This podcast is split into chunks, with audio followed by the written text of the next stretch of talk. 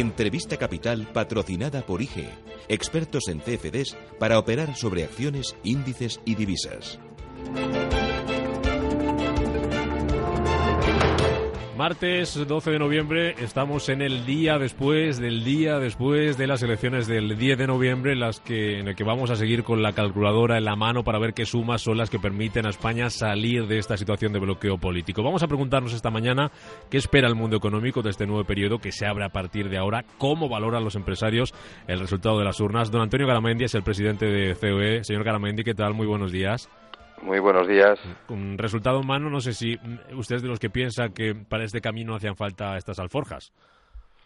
Bueno, yo lo he dicho ya últimamente, ¿no? Es decir, eh, parece que algunos están en ese día de la marmota, ¿no?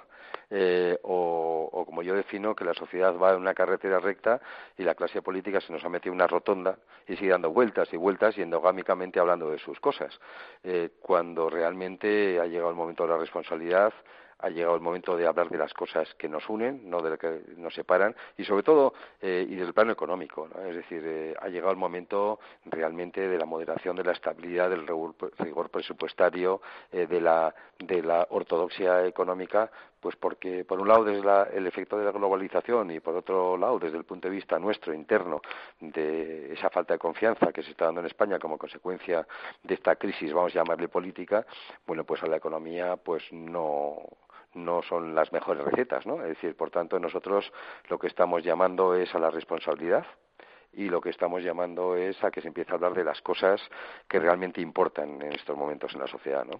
Esas cosas, desde el punto de vista económico, ¿cuáles serían?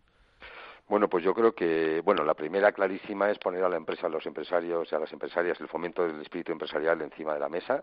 La palabra esfuerzo yo creo que es importante en este país, aparte de la palabra de derecho, la palabra esfuerzo es clave.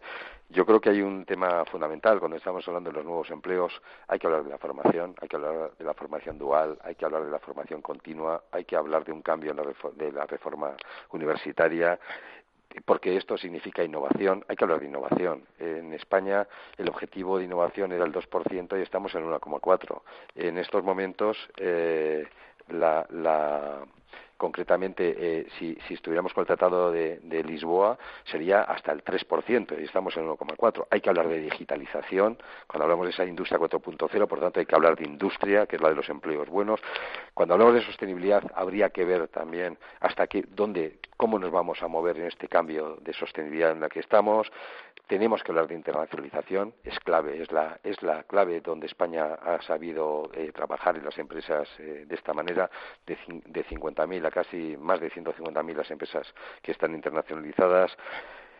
Hay que seguir con las reformas estructurales, eh, consolidación presupuestaria, bueno, habrá que hablar de la tributación empresarial y, y, en muchos casos también de regulación, seguridad jurídica, derecho a la propiedad. Curiosamente, en el siglo XXI tenemos que estar hablando del derecho a la propiedad, pero también tendremos que hablar del derecho a la propiedad por tanto, ya creo que acabo de decir, eh, bueno, y bueno, y otro tema también importante, unidad de mercado, ¿no? Que también las empresas en muchos casos hablan de cómo van a crecer, pero esta unidad, esta a veces falta unidad de mercado, pues realmente pues conlleva el, el que estas empresas no, no, no crezcan o incluso que las más grandes no, no puedan actuar bien. Por tanto, ya he dicho unas cuantas cosas que están ahí encima de la mesa y que sinceramente creo que necesitan del aval, del diálogo, del trabajo de, especialmente de los partidos llamados a gobernar. Señor Garamendi, en esa rotonda a la que usted hace referencia, cada vez hay más partidos dando vueltas, con el riesgo de que se atasque la, rotonda. No sé si un gobierno con PSOE, con Podemos, con Más País, con apoyos del BNG, con apoyos del, BN, del PNV, con apoyo de los regionalistas cántabros, por ejemplo, sería un gobierno estable, que es lo que ha pedido la COE en muchas ocasiones. ¿Sería un gobierno capaz de acometer esas reformas que usted nos acaba de decir que hacen falta? Eh, nosotros no vamos a hablar de siglas. Yo mi obligación es no hablar de siglas. Eh, creo que con lo que he dicho eh, cualquiera que quiera entender lo entiende. Eh, y yo creo que eh, he dicho claramente que estamos hablando de, de, los partidos llamados a gobernar, de los partidos que trabajen desde la moderación e incluso yo creo que, hay un tema clarísimo. En otros países de nuestro entorno, eh, líderes, en este caso en Europa, cuando pasa estas cosas, hay una palabra que se llama transversalidad que funciona, ¿no? Eh, por tanto, bueno, pues es un poco lo que pensamos que puede pasar. Hoy es el día siguiente a, las elecciones, la gente, bueno, pues sigue en esa rotonda, ¿no? Eh, pero yo pienso que, bueno, cuando pasen 15 días, pues las cosas se tranquilizarán un poco y habrá llegado el momento de, de tener que pensar qué es lo que hacemos, porque la realidad es que no puede haber más elecciones. Llevamos cuatro elecciones en cuatro años. Eh, este año dos dos consecutivas. Yo, tristemente, desde que soy presidente de la COE, es que solo, solo está la política, bueno, esa política, entiendo, mm, pequeña, esa política de poca perspectiva, la que está encima de la mesa desde hace un año. Bueno, pues nosotros, desde luego, desde esta casa, lo que sí vamos a pedir y a exigir en nombre de los empresarios españoles es, eh, bueno, pues rigor, eh, rigor, estabilidad, insisto, y ortodoxia económica, que es clave para que el país funcione. Por terminar, señor Garamendi, habla usted de moderación. No sé si el desplome y lo que ha pasado con Ciudadanos, un partido moderado, un partido de centro, que podía ayudar a la gobernabilidad de un lado o de otro de forma moderada, si es una mala noticia para la economía.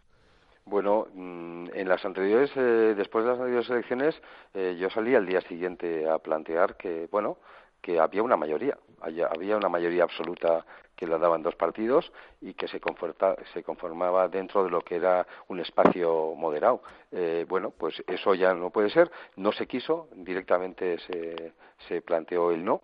Eh, al día siguiente ¿no? de que lo planteáramos bueno pues eh, yo creo que bueno pues la gente debería mirarse las cosas y yo creo que la sociedad yo creo que en estos momentos agradecería bastante insisto eh, sí vale como ejemplo la responsabilidad, eh, en este caso, que tienen que tomar los partidos que, están en este momento. Dice usted que no puede haber nuevas elecciones, pero las descarta, ¿descarta usted que pueda haber nuevas elecciones al 100%? Bueno, yo, yo no soy adivino, entonces eh, eh, no, yo no descarto, no descarto nada. Además, visto lo visto, desde luego no descarto nada, pero si ya, si ya es un fracaso de la política, pues lo sería aún más.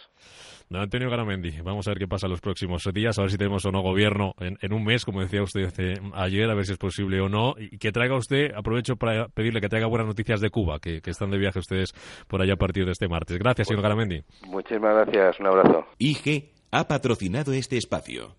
Descubra nuestros CFDs sobre 10.000 mercados en www.ig.com.